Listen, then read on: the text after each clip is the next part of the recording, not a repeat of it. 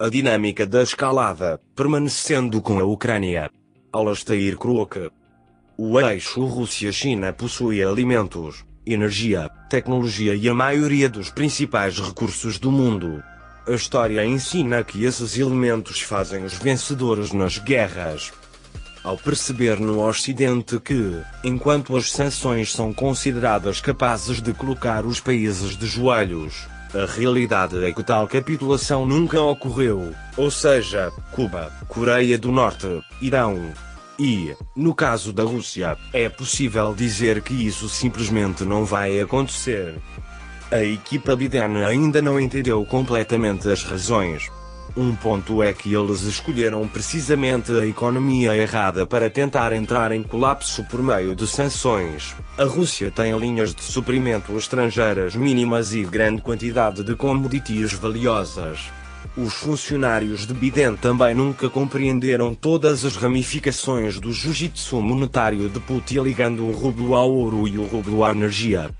Eles condescendem com o jiu-jitsu monetário de Putin como mais um ataque desesperado contra o status de moeda de reserva inexpugnável do dólar. Então eles escolheram ignorá-lo e assumem que se os europeus tomassem menos banhos quentes, usassem mais suéteres de lã e renunciassem à energia russa e permanecessem com a Ucrânia, o colapso econômico finalmente se materializaria. Aleluia! A outra razão pela qual o Ocidente interpreta mal o potencial estratégico das sanções é que a guerra Rússia-China contra a hegemonia ocidental é assimilada por seus povos como existencial. Para eles, não se trata apenas de tomar menos banhos quentes, como para os europeus. Trata-se de sua própria sobrevivência, e, consequentemente, seu limiar de dor é muito, muito maior do que o do Ocidente. O Ocidente não vai desmascarar seus adversários tão ridícula e facilmente. No fundo, o eixo Rússia-China possui alimentos, energia, tecnologia e a maioria dos principais recursos do mundo. A história ensina que esses elementos fazem os vencedores nas guerras. O problema estratégico, porém, é duplo. Em primeiro lugar, a janela para uma desescalada do plano B por meio de um acordo político na Ucrânia já passou. É tudo ou nada agora, a menos que Washington desista. E em segundo lugar, embora num contexto ligeiramente diferente, tanto a Europa quanto o Biden optaram por elevar as apostas. A convicção de que a visão liberal europeia enfrenta humilhação e desdém, caso Putin ganhe, tomou conta de tudo. E no nexo Obama-Clinton de F-Stat, é inimaginável que Putin e a Rússia, ainda considerados como autores do Russiagate para muitos americanos, possam prevalecer. A lógica para este enigma é inexorável, a escalada. Para Biden, cujos índices de aprovação continuam a cair, o desastre aproxima-se nas eleições intermediárias de novembro. O consenso entre os membros do ZUA é que os democratas devem perder de 60 a 80 assentos no Congresso e um pequeno punhado, 4 ou 5 assentos, no Senado também. Se isso acontecer, não se há apenas uma humilhação pessoal, mas seria uma paralisia administrativa para os democratas até ao final do mandato de Biden. O único caminho possível para sair desse cataclismo que se aproxima seria Biden tirar um coelho do chapéu na Ucrânia, um que, no mínimo, distrairia a inflação crescente. Os neocons e o DF-Stat, mas não o Pentágono, são a favor.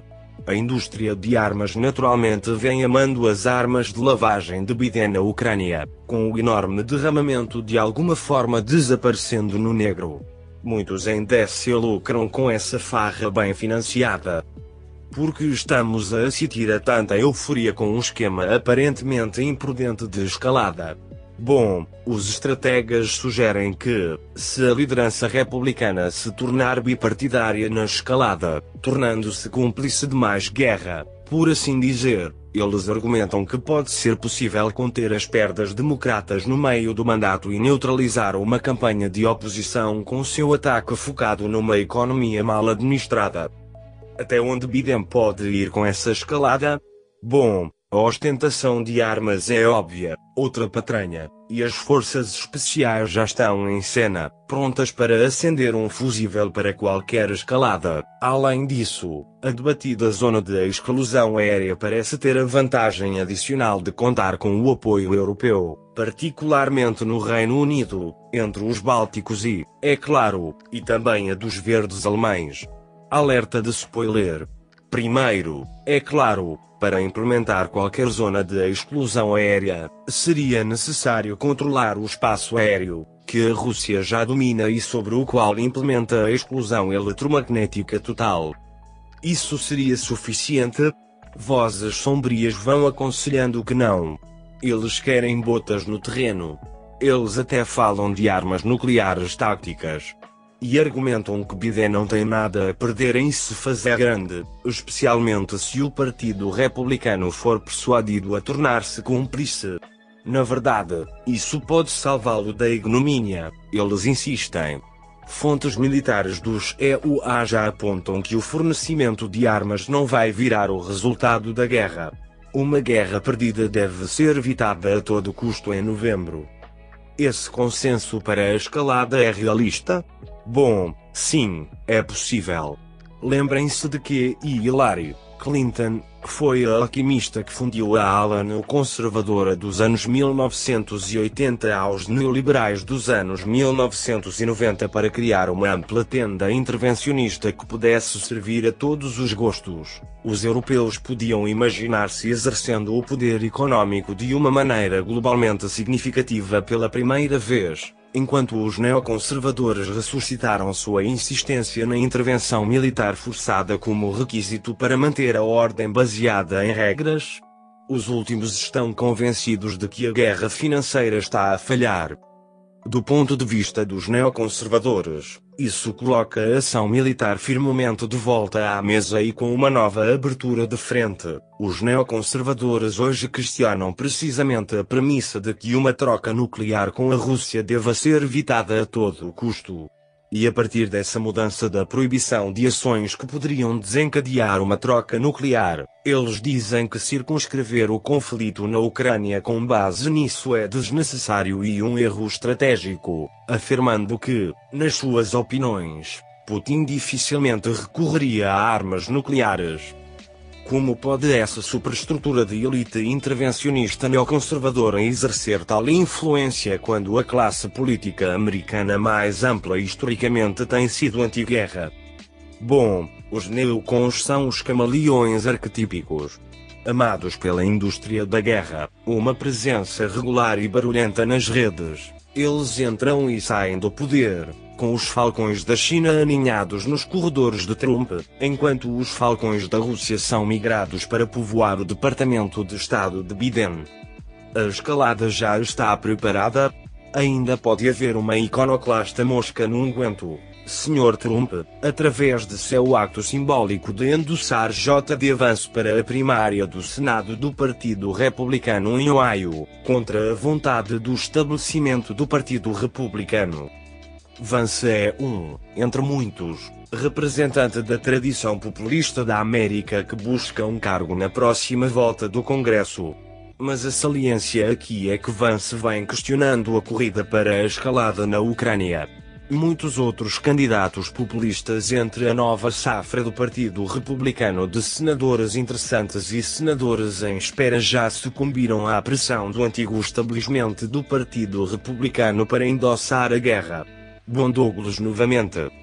O Partido Republicano está dividido sobre a Ucrânia ao seu nível representativo superior, mas a base popular tradicionalmente é cética em relação a guerras lá fora. Com este endosso político, Trump vem empurrando o Partido Republicano para se opor à escalada na Ucrânia. Rosdotat Anonymous confirma que o endosso de Vance se conecta mais intimamente às fontes da popularidade de Trump em 2016, pois ele explorou o sentimento anti-guerra entre os deploráveis, cujo foco é cuidar do bem-estar de seu próprio país. Logo após o endosso, Trump emitiu uma declaração. Não faz sentido que a Rússia e a Ucrânia não estejam sentadas e trabalhando em algum tipo de acordo. Se não o fizerem logo, não restará nada além de morte, destruição e carnificina. Esta é uma guerra que nunca deveria ter acontecido, mas aconteceu. A solução nunca pode ser tão boa quanto seria antes do tiroteio começar, mas existe uma solução, e deve ser descoberta agora, não depois, quando todos estiverem mortos, disse Trump. Trump vem efetivamente separando a possível linha de falha-chave para as próximas eleições, mesmo que alguns panjandromes do golpe, muitos dos quais são financiados pelo complexo industrial militar, MIC, favoreçam um envolvimento militar mais robusto. Trump também sempre tem um instinto para a jugular de um oponente. Biden pode ser altamente atraído pelo argumento de escalada, mas ele é conhecido por ser sensível ao pensamento de sacos com corpos voltando para casa no ZEUA antes de novembro se tornar seu legado. Daí o exagero de Trump de que, mais cedo ou mais tarde, todos na Ucrânia estarão mortos. Mais uma vez, o medo entre os democratas com o entendimento militar é que o transporte aéreo de armas ocidentais para as fronteiras da Ucrânia não mude o curso da guerra, e que a Rússia prevaleça, mesmo que a OTAN se envolva. Ou, por outras palavras, o impensável ocorrerá, o Ocidente perderá para a Rússia. Eles argumentam que a equipe que Biden tem pouca escolha. É melhor apostar na escalada do que arriscar perder tudo com um desastre na Ucrânia, principalmente depois do Afeganistão. A escalada de evitar a escalada apresenta um desafio tão grande para a psique missionária americana da liderança global que o impulso para isso pode não ser superado apenas pela cautela inata do Biden. O Washington Post já vem relatando que o governo Biden está a ignorar novas advertências russas contra o fornecimento de armas mais avançadas e novos treinados às forças ucranianas, no que parece ser um risco calculado de Moscovo de não escalar a guerra. As elites da União Europeia, por outro lado, não são apenas persuadidas. A Hungria e uma fação na Alemanha, à parte, pela lógica da escalada, elas estão francamente intoxicadas por ela. Na Conferência de Munique, em fevereiro, foi como se os líderes da União Europeia estivessem dispostos a se superarem seu entusiasmo pela guerra. Josep Borrell reafirmou seu compromisso com uma solução militar na Ucrânia. Sim, normalmente as guerras foram vencidas ou perdidas no campo de batalha, disse à chegada para uma reunião dos ministros dos negócios estrangeiros da União Europeia no Luxemburgo, quando solicitado a comentar a sua declaração anterior de que esta guerra será vencida no campo de batalha.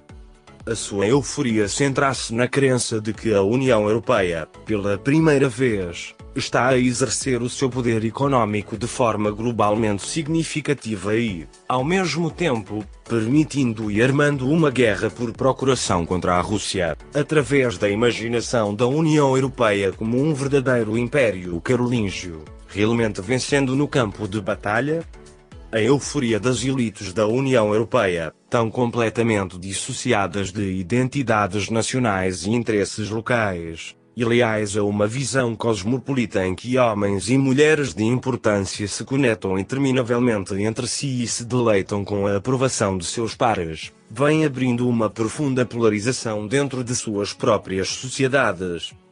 A inquietação surge entre aqueles que não consideram o patriotismo, ou o cepticismo em relação à Rússia-fobia de hoje, como necessariamente gauche. Eles estão preocupados que as elites da União Europeia delimitadas por perseções, defendendo sanções à Rússia e ao envolvimento da OTAN com uma potência nuclear, tragam o desastre para a Europa. As euroelites estão numa cruzada, investidas demais na carga emocional e na euforia da causa da Ucrânia para terem sequer considerado um plano B. E mesmo que um plano B fosse considerado, a União Europeia tem menos marcha à ré do que os EUA. O zeitgeist de Bruxelas é concreto. Estruturalmente, a União Europeia é incapaz de se auto-reformar, ou de mudar radicalmente de rumo e a Europa mais ampla agora carece dos vasos através dos quais mudanças políticas decisivas podem ser efetuadas. Segurem os vossos chapéus. A dinâmica da escalada, permanecendo com a Ucrânia. Alastair Crook